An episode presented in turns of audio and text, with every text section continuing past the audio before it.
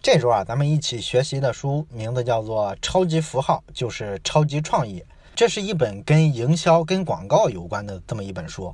那么这本书呢，它的一个主要特点是来自于一线的实战。它的作者呢有两位，叫做华山和华南啊，是两兄弟。那这两兄弟呢，就创办了一家营销咨询公司，叫做华与华。你要了解这个广告行业的，你应该知道，这个是中国目前的整个的营销广告这个领域里啊，比较知名也比较有特点的一家公司。这个公司呢，在咱们本土的这个广告公司里啊，算做的比较大的了。因为广告这个行业呢，虽然说国内的广告公司特别多，但是真正说做的特别大，尤其是能拿到很多超级品牌的订单的广告公司啊，其实并不是很多。而且呢，这一类的大订单主要集中在一些国外的广告公司手里。你比如说奥美啊、日本的电通啊，这些呢，在整个的广告行业被称为 for A 公司，就是说它有一个内部的评级，能达到四个 A 的，可能就是最。好的公司了，那么这些公司呢是垄断了国内的绝大部分的超级大品牌的这些广告业务，所以呢，一般的国产的广告公司呢，一般活得不是特别好，都比较挣扎。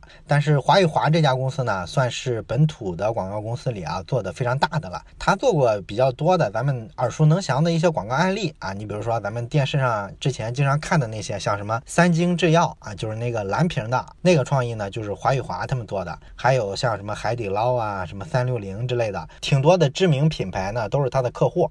那么咱们之前啊，其实讲过跟这本书非常类似的一些书。你比如说，咱们之前讲过小米这家公司的两本书，一本呢叫《参与感》，一本呢叫做《小米生态链战地笔记》。咱们讲那两本书的时候，其实指出过他们比较巧的一点是什么呢？就是它实际上是把小米这家公司的价值观输出出来，然后呢给它做成一个标准化的产品啊。也就是说呢，整个内容啊都是一些标准化的、可以实操的一些原则方法，我把它输出出来。你在买我这个书学习这些方法的过程之中呢，我无形之中呢就做了一个特别好的宣传。这是说你以公司的名义出书啊，它有一个非常不一样的价值啊，有点像做自媒体的感觉。那么华与华的这套。超级符号的理论呢，它把它总结成书之后呢，其实起的作用也是一样的。它不仅展示了自己家公司的整体的理念、价值观以及自己的实力，而且呢，它里边还讲了大量的实操的案例，比如说他服务的一些广告客户是怎么服务的。那么这个过程呢，其实就是对他广告客户的一些广告服务的一个再传播。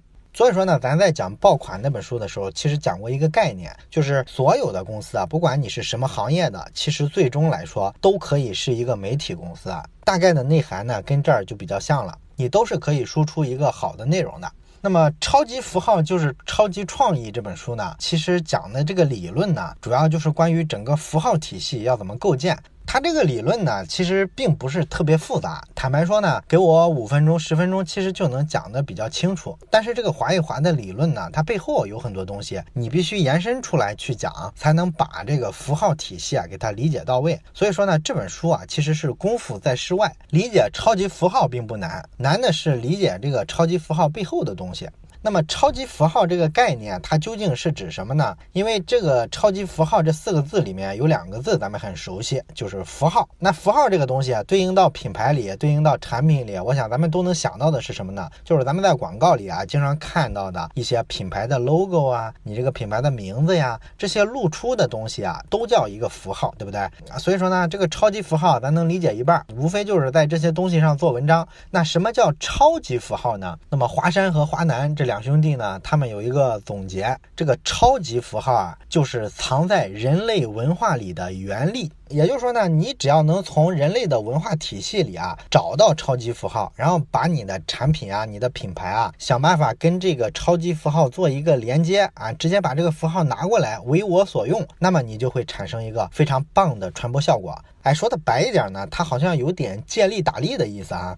那么咱们直接拿华与华这家公司做过的一个广告案例来说明一下什么是超级符号。他们呢曾经做过这么一个案例啊，我看了也是印象比较深刻。河北呢有一个固安县，固安县的政府呢，他就在当地做了一个工业园。那工业园嘛，咱们都知道，政府的工程，他肯定要干的一件事儿就是要招商引资啊，要让全国的这些有资金的人啊过来投资。那投资的话，他就需要做宣传、做广告。所以呢，他这时候就找到华宇华公司，让华宇华呢帮他们提炼一个广告宣传语。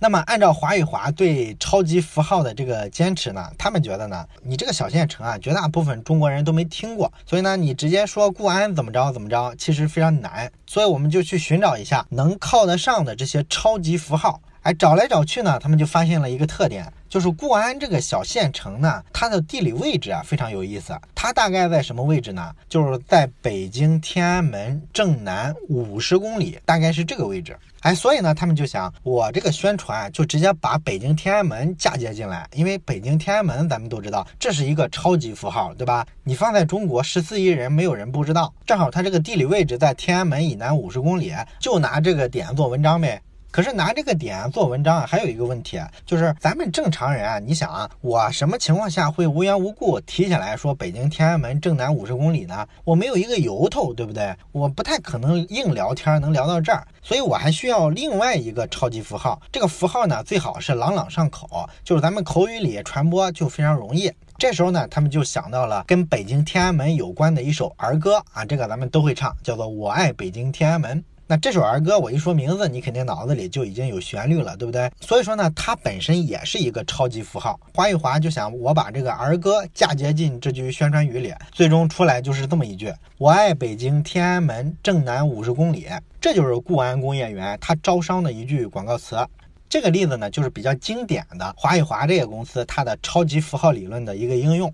那么咱们从这个例子里，其实能看出这么几点来哈，就是这个超级符号啊，它的主要作用是什么呢？其实一个非常大的作用就是浓缩了信息。因为符号它的作用啊，咱们以前学物理学化学的时候都有各种各样的符号，各种各样的公式，对吧？那符号的一个主要作用其实就是浓缩信息，因为每一个符号其实背后都有好多原理，甚至有的一个符号背后是一整套的学科体系。所以你把符号拿出来的时候，它其实就是一种比较简易的表达方式，方便传播啊。这个跟咱生活中，比如说军人敬礼啊，这个咱们都知道背后表达很多意思，对吧？啊，你对人呢竖一个大拇指或者竖一个中指，那背后是什么意？意思咱们也都懂，这都是符号在发生浓缩信息的作用。那咱上面这个例子里，我爱北京天安门正南五十公里，它其实信息量还是挺大的，对吧？它一个说明了固安所在的位置，另外呢，你距离天安门五十公里，这个其实是一个非常大的优势。它其实非常巧妙地勾勒出来了你固安的这个区位优势。你隔着北京天安门也不过五十公里嘛，所以你未来这个地方地皮肯定会涨价，交通条件改善了之后，你距离北京的中心也是非常近的，所以很多产业呢就可以做一些结合，等等等等吧。反正对一个要投资的人来说，他可以从这句话里啊做很多遐想。啊，所以说这句话就是一个超级符号，它就浓缩了很多信息在里面。那实际上呢，除了说浓缩信息之外，超级符号还有一个非常重要的作用，也比较容易被人忽视的是什么呢？就是超级符号往往能直接改变人的行动。你不信的话，你就想一下，你横穿马路的时候，你为什么会乖乖的去走斑马线？斑马线就是一种明显的符号，一种标志，对吧？它其实传达一种信息，就是你来这儿走，这儿比较安全。咱们大部分人呢，也真的会去遵守这个规则，因为这个规则是多少年传下来的，这么多年的积淀会让这个符号变成一个超级符号，全球通用，所以说它能量非常大，它能迫使我们改变自己的行为。那如果说你对这种超级符号特别不信任，你的行为非要拧着这个符号来的话，那么就会产生很多混乱。你比如说这个红灯跟绿灯，全世界人民都知道红灯停，绿灯行。可是如果你要硬反过来，会出现一个什么结果呢？这个不是没人做过哈。咱们文革的时候啊，当时真的想把这个红灯跟绿灯的作用给它拧过来，因为当时文革的时候不是讲这个红卫兵嘛，所以呢，红色就代表非常革命、非常领先，所以他们觉得你这个通行的时候。应该用红色才对啊！你怎么用这个绿色表示通行呢？啊，这个不合理啊！这些革命小将们非要把这个改过来啊！结果呢，也下令改了。改了之后出现一什么结果呢？这个交通啊，完全就崩溃了。最后实在没辙，又给它改回来了。这就是说呢，符号的力量之大，你是很难抗拒它的。你看到一个符号之后，通常顺应的都是一个行为。我爱北京天安门正南五十公里。那么对一些有钱的投资人来说呢，他看到这句话，他也能读出这句话背后的行动暗示，对吧？就是快来投资，这边距离天安门不过五十公里啊，区位优势特别棒，早投资早受益，晚了就赶不上了，快点来吧。它有这么一层含义在里面。当然了，你说这个超级符号它就是一个视觉的形象吗？其实不止了，因为超级符号在华与华的这个理论体系里啊，是所有的能传达信息的载体。不仅说是视觉的，他们尤其重视的是口语，也就是声音的部分。你比如说，咱们以前看过那个田七的广告，田七的那个广告不是好多人在拍照的时候，大家一起喊田七，哎，这个就是非常好的一个符号。你看，它其实不是说一个广告语，说我们产品怎么怎么棒，采用了什么什么好的技术，获了什么什么奖，它不是那个思路，它就是拉的特别长的一个嗓音。说田七这么说出来，这就是一个符号。所以说声音也是。然后像什么嗅觉是不是一种符号呢？也是啊。尤其是对很多这个餐厅餐馆来说，对吧？他们做的菜独特的味道，就是它独特的一个超级符号嘛。这个别人还仿冒不了。然后像有些酒店，你比如说香格里拉，你进去之后，你发现它这个酒店的味道啊，跟一般的酒店就是不一样，你能明显的感觉到差别。这个辨识度还是挺高的，这个也是一种符号。然后像触觉，有些品牌的这个衣服啊，它这个料子啊，就是跟别的衣服不一样。那么你摸一下这个衣服的料子呢，你会清晰的感觉到，我即便不看标牌，我也知道这是哪个品牌的衣服啊。所以你说这个是不是一种符号呢？也是嘛。所以说啊，这个超级符号它的形式、它的载体其实没有那么多限制，只要能传递信息，而且说方便传播，就是非常好的一个符号体系。当然，这些符号体系里最常见的，确实还是视觉的部分，就是咱们常见的一个产品的 logo 啊，产品的名字呀，包括说他在电视上打广告的时候，他那一句宣传语是什么，这些东西都是咱们比较直观的感受。所以符号设计的工作其实主要就是围绕这些东西开展。那么你说这个关于品牌的名字呀，品牌的 logo 是个什么造型，包括说你的广告宣传语是啥，哎，这些东西其实都是广告公司擅长做的事儿。那么广告公司在确定这些东西的时候，一般都把这个工作的过程叫做创意啊，想创意的一个过程。咱们大多数没干过广告公司这个行当的人呢，一般是从什么青春偶像剧之类的获得信息，对吧？这些青春偶像剧怎么这么喜欢把这个主角的人设做成一个做广告策划的呢？但是不管怎么说嘛，咱们绝大多数人啊，都对这个广告创意比较尊重。咱们觉得呢，这个事儿人家是凭本事吃饭，而且确实是比咱一般人要强。但是呢，你其实仔细想一下这事儿，你会发现不太对。为什么不太对呢？假如说广告公司的目标就是靠创意吃饭，那么会出现一个什么问题呢？这个广告公司是没法做大的。为什么呢？你想想啊，什么样的公司能把业务做大？就是它这个业务啊是能标准化的，标准化了之后，它就可以批量的复制嘛，就可以发挥出规模效益嘛。咱们所有的工业企业、传统行业不都是这样的吗？你想想，一个什么服装厂啊，什么做纺织的、做鞋子的，哎，哪怕是说帮这个 iPhone 组装的这个富士康，它不都是标准化生产吗？它的生产流程、生产指标都是能够量化出来的，所以它招新员工之后，给他做系统化的培训之后，他就能跟老员工一样，哎，完全。合格的去把这个生产流程完成，然后呢，它就可以扩大规模，获得规模效益。因为规模扩大了之后呢，你就有很多优势嘛。比如说，你跟上游的这个供货商，你的议价能力就比较强，你可以拿到更便宜的原材料。另外呢，你这个企业内部，因为你规模大了之后呢，你所有的机器生产，所有的生产线可能都能保持二十四小时满负荷的运转。这个企业嘛，咱们都知道，它一旦开始生产了，它付出的成本就一直在付出，所以你满负荷的生产，规模特别大的去生产，它平摊下来的这个人力成本啊，什么水电成本啊，它就是会便宜一点嘛。所以说，这个传统企业啊，你把这个生产标准化了，然后把规模扩大，它就是一个能挣钱的方式。但是广告这个行业，你会发现，你要依赖创意的话，你就没法标准化。你创意这个东西，它就是个个性化的、个人化的东西，对不对？而且因人而异。你能想到这个方向，我是想不到的，因为咱俩的经历不一样，知识结构不一样，所以你做的事儿呢，我就没法替代你。这就导致呢，广告这个行业啊，如果你特别强调创意的话，可能永远都做不大。而咱们前面也说了，华与华这家公司呢，是咱们本土比较大的一家广告咨询的公司。那么他们是怎么把业务做大的呢？很简单，就是不做这种传统意义上所谓的创意。这个传统意义上的创意是怎么做的呢？基本就是什么做一块头脑风暴，然后拍一拍脑袋啊，然后找一找灵感呀，都是这种方式。这种方式你是不可能做大的。那么华与华采用的是另外一种方式，这个方式呢更务实一些。它就是说，我们做创意的时候，不追求这种所谓的让人喜出望外、让人意想不到这种传统的做创意的方式是没有价值的。为什么呢？因为他们对广告创意的作用的理解啊，跟传统的广告公司非常不一样啊。不一样的地方在哪儿呢？就是华与华公司呢认为，我们为什么要做创意？创意的功能究竟是什么？那么一个传统广告公司的人可能会告诉你，我们为什么要把广告做得很有创意呢？就是因为这个广告啊，它有美的感觉，或者说呢，让你想不到，非常意外，这样你会印象非常深刻啊，印象深刻了，你就比较容易记住它啊，这是做广告创意的一个逻辑。这个逻辑呢，听上去是通的，对不对？但是呢，你如果看一下结果，你的目标是让人印象深刻，进而记住这个广告。好了，你把让人记住这个广告作为目标的话，再倒推回去想一想，真的得用这种让人特别意想不到的创意，才能达到让人记忆深刻的效果吗？其实不是啊，对不对？你哪怕是相反的方向，比如说我用一个你天天见的一个东西，跟你的品牌挂靠在一块儿，难道你的记忆不深刻吗？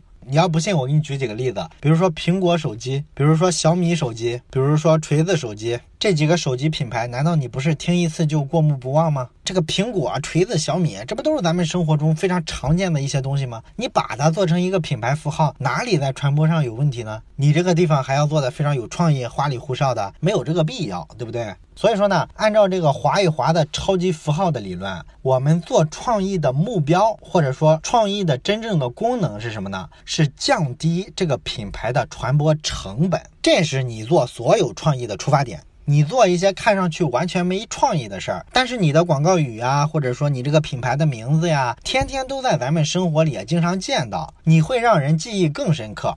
所以说呢，华与华这一派的广告理论啊，他们就认为广告创意这事儿，你嫁接过去的这个超级符号，看上去越俗越好，而不是去追求什么剑走偏锋式的创新啊，那个玩意儿没用。那么从他们这个理论呢，咱们可以看到，他们其实特别讨厌什么呢？讨厌那种故事化叙事的广告。咱们知道以前的时候啊，有很多广告会特别长，比如说三分钟、两分钟，那他会讲一个特别长的故事。然后呢，这个故事呢，整个的都跟这个品牌没啥关系，只在这个故事要结束的最后一刹那，突然间闪出来品牌的名字，这是一种广告的方式。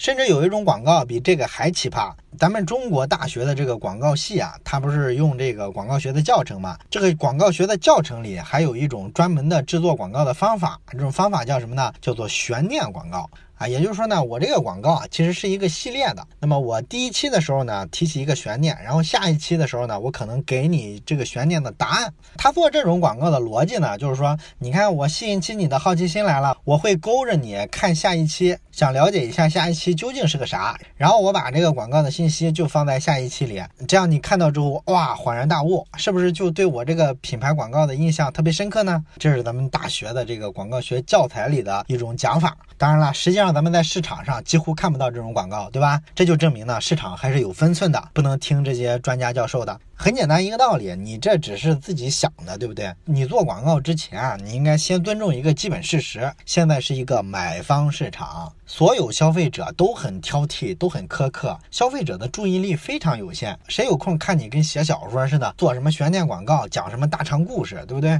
所以你发现呢，广告啊，一旦脱离了产品销售这个目标，什么牛鬼蛇神的理论都出来了。咱们刚才讲了，这个广告创意，你要围绕着说降低消费者的传播成本，从这个角度去。去做广告创意，那么按刚才咱们讲的这个逻辑，一个产品品牌的命名，或者说他做广告的时候，这句宣传语一定要从降低传播成本的角度去想创意，尽量的去跟一些超级符号结合。这里呢就有很多做得好的跟做得不好的。做得好的呢，比如说刚才咱们讲了苹果手机，对吧？苹果这个超级符号就特别棒，你不管在哪种语言里、哪种文化里、哪种宗教社会里，谁都知道苹果是啥。而且它这个苹果手机啊，它就把这个 logo 就设计成一个苹果的样子，只不过咬了一口嘛。所以说你根本不需要额外的解释，这就是一个符合刚才咱们说的这个创意原则的超级符号。而相反呢，你像有些电子产品就不大行了，你比如说戴尔电脑。啊，咱们不知道在英文世界里这个讲不讲得通，在汉语的世界里啊，这就不是一个很好的品牌名字，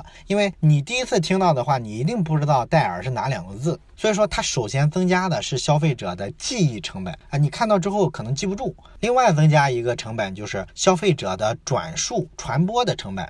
你向别人推荐这个电脑的时候，它这个品牌的名字啊不是朗朗上口，所以你也很难脱口而出把这个品牌名字推荐给别人，这个非常难。在传播链条的这好几个环节，它都有问题啊，所以说你这个名字的创意啊就不是特别好。你再比如说这个儿童饮料，有娃哈哈和乐百氏，你觉得这两个品牌哪个传播成本更低？很明显是娃哈哈嘛，对吧？什么我们的祖国像花园一类的，对吧？这个娃哈哈呢是一个耳熟能详的一个口号，可是你乐百氏就完全是陌生词汇了，对不对？所以说从传播成本上来讲，很明显乐百氏就跟娃哈哈差得太远了。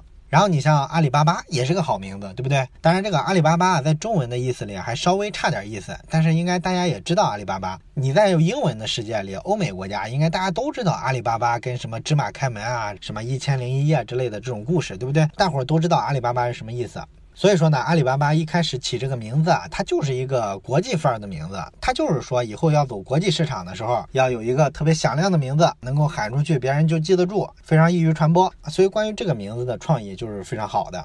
当然了，咱们刚才讲的这一套逻辑，就是你的所有关于品牌名字啊、宣传语啊这些创意，都应该围绕着降低传播成本这一点。那么有没有反例？有没有明显吃过这个亏的公司呢？也有啊。你比如说这个丰田汽车，前两年它这个中国分公司呢就做了一系列的改名，它把原有的这个产品线的名字啊都改掉了。你比如说丰田下面有一个叫凌志的车，对吧？它把这个凌志呢改成雷克萨斯，然后呢有一个叫陆地巡洋舰的。车啊，他给它改成兰德酷路泽，然后丰田霸道改成了丰田普拉多，佳美呢改成了凯美瑞啊，等等等等吧，一系列的改名。那么他为什么要这么改呢？这个丰田啊，他当时自己的说法是这样的，他说呢，我为什么要改这个名字？因为改完这个名字之后，我更全球化。什么意思呢？就是说丰田所有的这些汽车产品线，它每一款车的名字用英文、用法文都是音译的啊，所以翻译出来的发音差不多，只不过音调有点差别。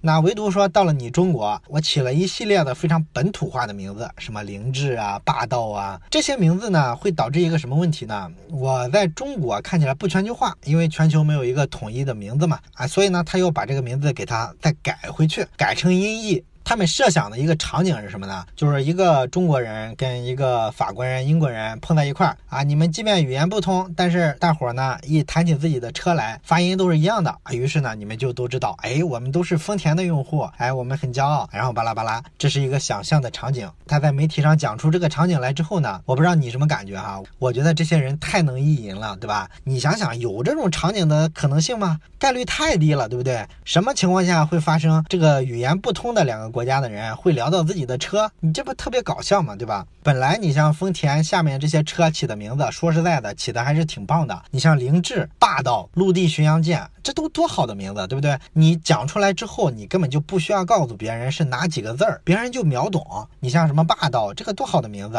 大家一听到这个车的名字，哪怕你没见过这个车，你就能猜得到这个车的外观应该特别霸气，空间特别大、特别宽、特别高，对不对？你给我改成什么普拉多，这是什么鬼？我知道是哪几个字。所以丰田改名这事儿呢，从降低品牌。在消费人群里面的传播成本来讲啊，是非常失败的。当然，丰田这家公司还是有底线的，对不对？它只是改了产品线的名字，好歹没把丰田这两个字改成拖油塔，不然真就闹笑话了，对吧？